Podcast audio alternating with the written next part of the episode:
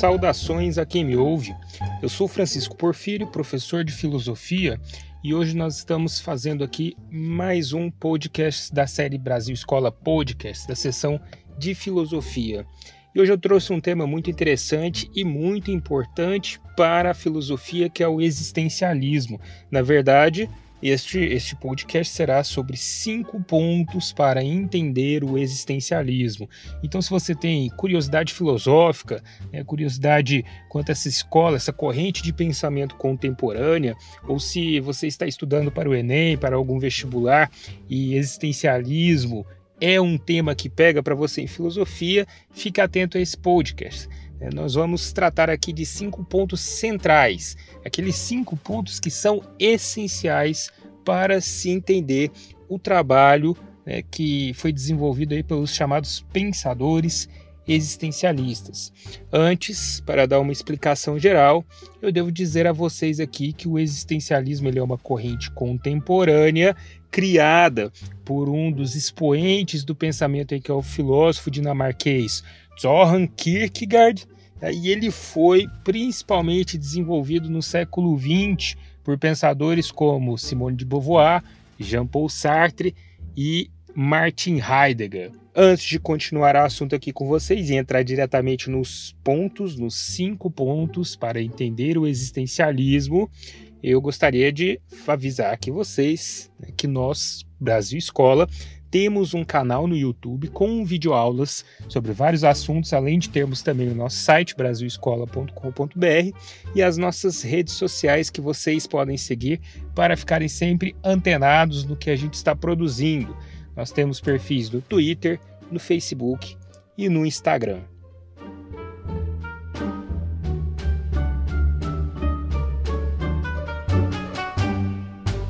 Primeiro ponto de, de interesse aqui, de importância para entender a filosofia existencialista, remete ao filósofo dinamarquês Søren Kierkegaard. É um nome meio complicado de escrever né, e de se falar. O sobrenome de Kierkegaard se escreve Kierkegaard, com K, com K antes do I e K antes do E, se vocês quiserem pesquisar aí um pouco sobre ele na internet. Segundo Kierkegaard, a existência é realizada em três dimensões.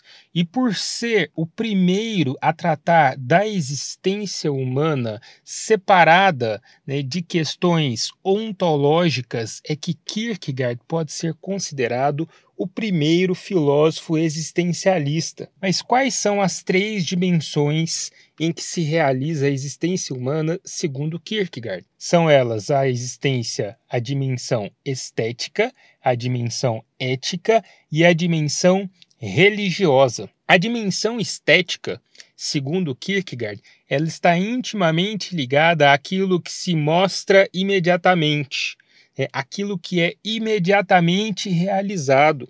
E nisso a gente enxerga um eco muito grande na questão do hedonismo e do prazer. Essa dimensão estética ela pode se realizar através de uma acepção mais sensual, e para isso Kierkegaard vai utilizar o exemplo de Dom Juan na literatura, pode se realizar em uma perspectiva também de dúvida tá? ou de ambiguidade, em que Kierkegaard vai utilizar como exemplo Fausto, de Johann Wolfgang Goethe. A dimensão ética ela diz respeito a um cumprimento do dever. Então o ser humano ele se afasta, ele sai daquela dimensão estética, que é uma dimensão imediatista e sem muitas regras e que pode levar o ser humano né, à sua ruína, e se aproxima de uma dimensão ética que é a do cumprimento do dever. Só que esse cumprimento do dever diz respeito à lei dos homens, à lei humana. E como exemplo, Kierkegaard utiliza o casamento, o marido fiel. O marido fiel é aquele que se afasta da dimensão estética, porque ele se afasta daquela parte do prazer, do que, seria o prazer? É o prazer em trair ou em fazer sexo com outras mulheres fora do seu casamento e se mantém fiel à sua esposa por ser fiel, na verdade, a um contrato firmado pelos homens. É, ele é ético, tem uma dimensão ética nessa ação e neste modo de vida. E por último, temos a dimensão religiosa, que é a mais complexa e também é aquela que, em que o ser humano encontra a sua plenitude. Ela é a dimensão final, né? aquela que deveria ser a finalidade da existência ela é muito maior que a existência ética, ela é muito maior que a dimensão ética, que aquele estádio ético de desenvolvimento, porque aquele lá dizia respeito à lei dos homens. E agora nós temos uma dimensão que leva o ser humano e a sua existência diretamente à lei divina, à lei de Deus. Como exemplo dessa dimensão religiosa da vida e da existência, Kierkegaard utiliza a imagem bíblica de Abraão, é que foi testado por Deus a matar seu filho, seu filho primogênito. E, e, nesse teste ele acabou abandonando aquela dimensão ética né, e acaba acatando, aceitando uma ordem divina. Então veja que nesse princípio o existencialismo ele está intimamente ligado ao cristianismo. Kierkegaard era um existencialista cristão. Ele funda o existencialismo cristão. Se nós passarmos para os existencialistas do século XX, eles já estão se afastando do cristianismo.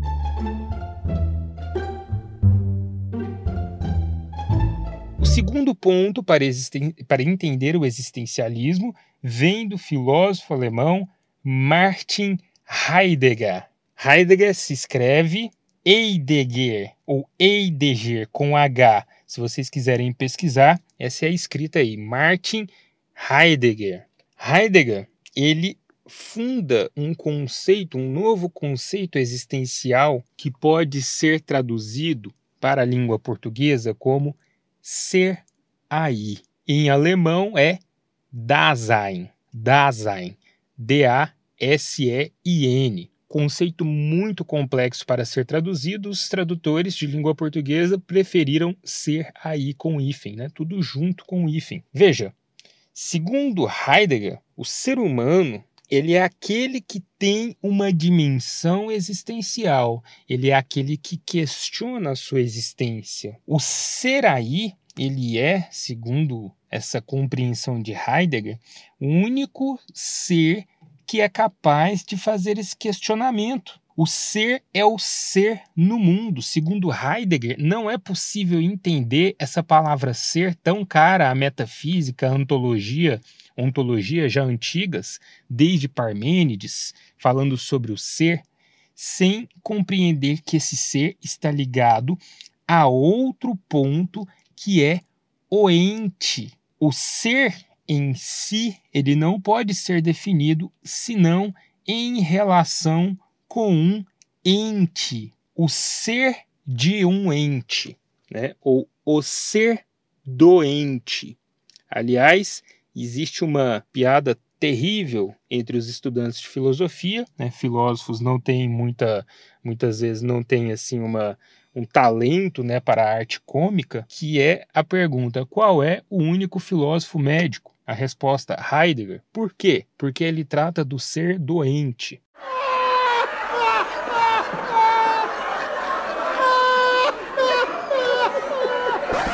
Nossa, que engraçado, né? Desculpem, pessoal, não vou fazer uma piada tão ruim como essa novamente. Voltando aqui, veja só. O ser é o ser de um ente. Ele só existe, ele só pode ser definido enquanto ele está relacionado com uma outra coisa que é um ente, né? que é aquilo que existe no mundo, que se evidencia no mundo. Então, o ser de um ente é o ser existencial. E quem que é esse ser? É justamente o ser humano, é esse que existe, que está aí que está no mundo, é esse ser complexo que vive, que coloca suas impressões e vivências no mundo.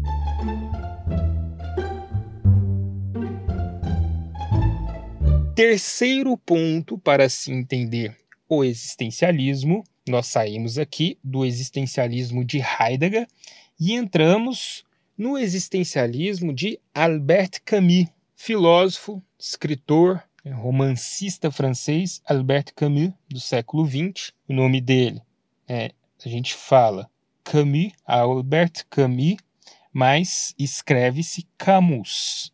Então, se vocês quiserem pesquisar na internet, joga Camus, C-A-M-U-S. Para Camus, a existência não faz sentido, ela é absurda.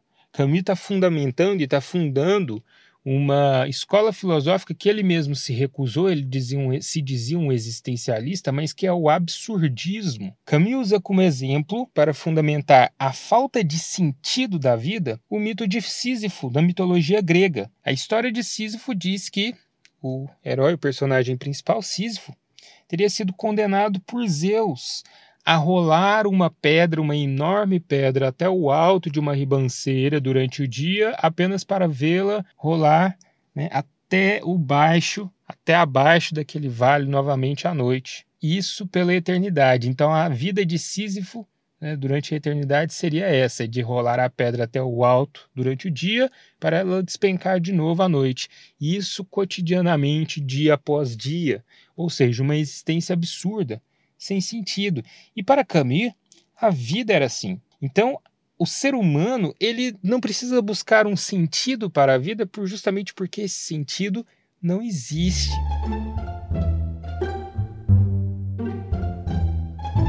O quarto ponto para se entender o existencialismo, eu vou trazer aqui da filosofia do filósofo francês Jean Paul Sartre. Sartre está fundamentando algumas questões complexas. A primeira delas que a gente precisa entender é que Sartre está fundamentando essencialmente um existencialismo ateu. Para entendermos o existencialismo ateu de Sartre, é necessário atentarmos para o fato de que o ser humano está, segundo Jean-Paul Sartre, abandonado no mundo, abandonado à sua própria sorte em relação à sua existência. E mais profundo que isso, pelo menos filosoficamente falando, é que o ser humano não pode ser definido por uma essência. Por quê? Segundo Sartre, a existência precede a essência. Uma citação do livro O Existencialismo é o Humanismo, um livro pequeno, mas que faz uma defesa muito bonita do existencialismo de Sartre, né, que deriva de, na verdade,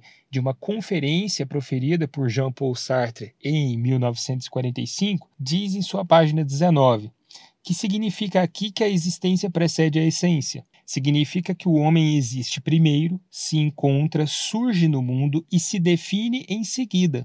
Se o homem, na concepção do existencialismo, não é definível, é porque ele não é inicialmente nada. Ele apenas será alguma coisa posteriormente e será aquilo que ele se tornar. Fim de citação. Ou seja, o que Sartre quis dizer com isso? Ele quis dizer que o ser humano ele não foi criado, ele não é criatura, portanto ele não tem essência, porque a existência precede a essência.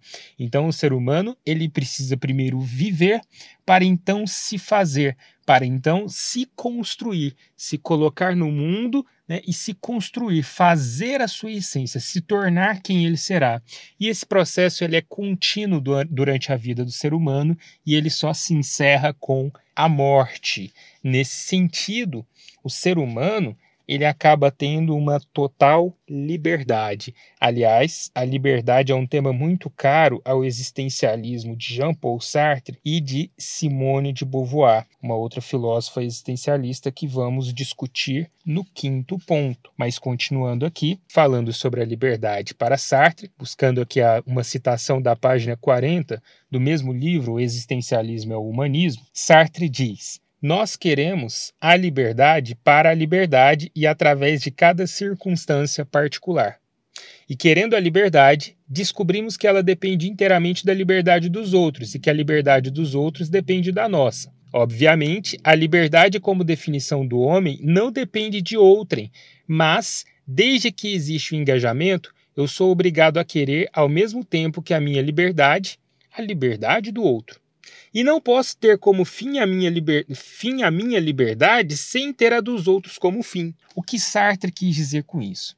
Veja bem, ele coloca como um princípio para o ser humano, né, necessário para o ser humano, justamente a liberdade. O ser humano está paradoxalmente condenado à liberdade. Estando condenado à liberdade, o ser humano ele não pode viver de outro modo que não exercendo a sua liberdade.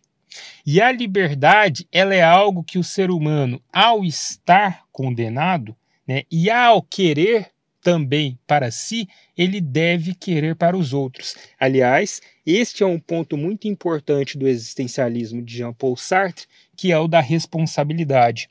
Eu escolho para mim aquilo que eu quero para todos. Eu escolho para mim aquilo que eu quero para os outros. E esse é um ponto né, que coloca o existencialismo sartriano como uma espécie de humanismo. É o ponto da responsabilidade.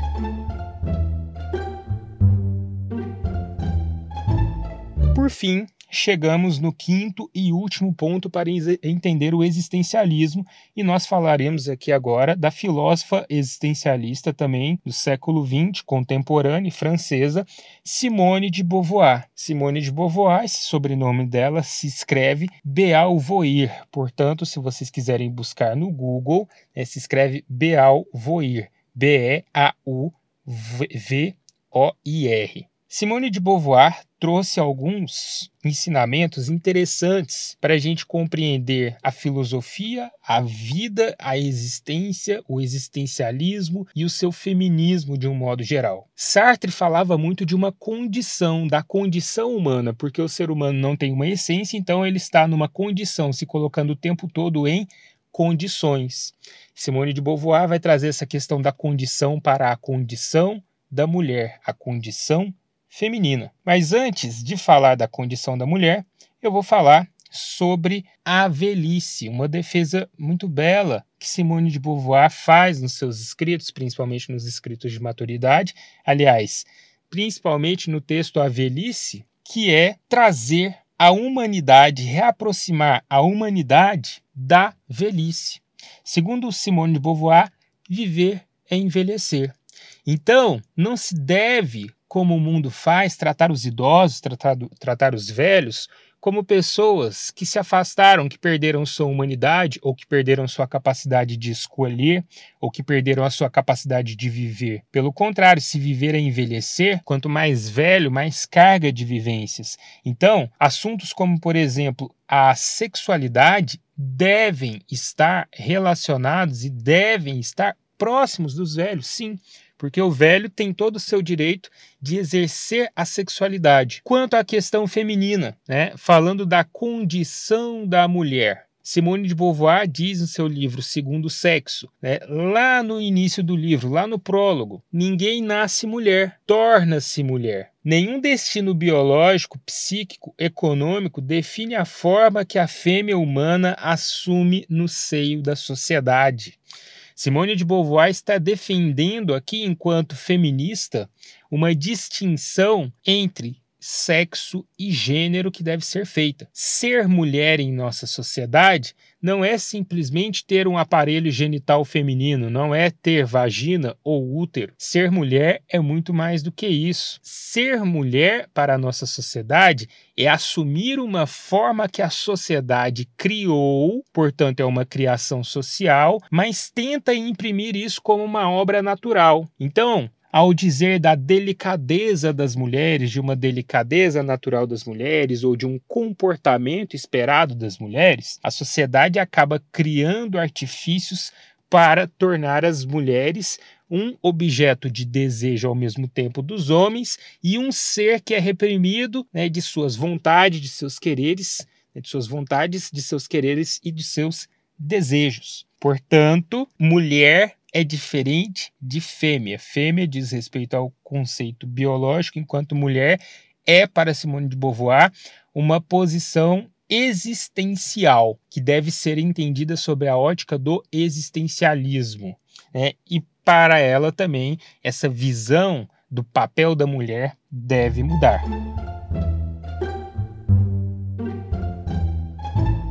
Pessoal, por último, eu trouxe aqui para vocês alguns livros alguns livros de fácil leitura, né, livros assim facilmente entendidos por leigos, para se entender o existencialismo. O primeiro deles, o existencialismo, é um humanismo de Sartre, é uma conferência, portanto, é uma leitura menos densa. A leitura mesmo, a conferência mesmo, ela tem 45 páginas. Tem uma discussão, a discussão que foi feita após a conferência também na mesma publicação. Um livro fácil de ler e bom para entender ali o princípio dos conceitos existencialistas. Outro livro é um romance filosófico escrito por Jean-Paul Sartre chamado A Náusea.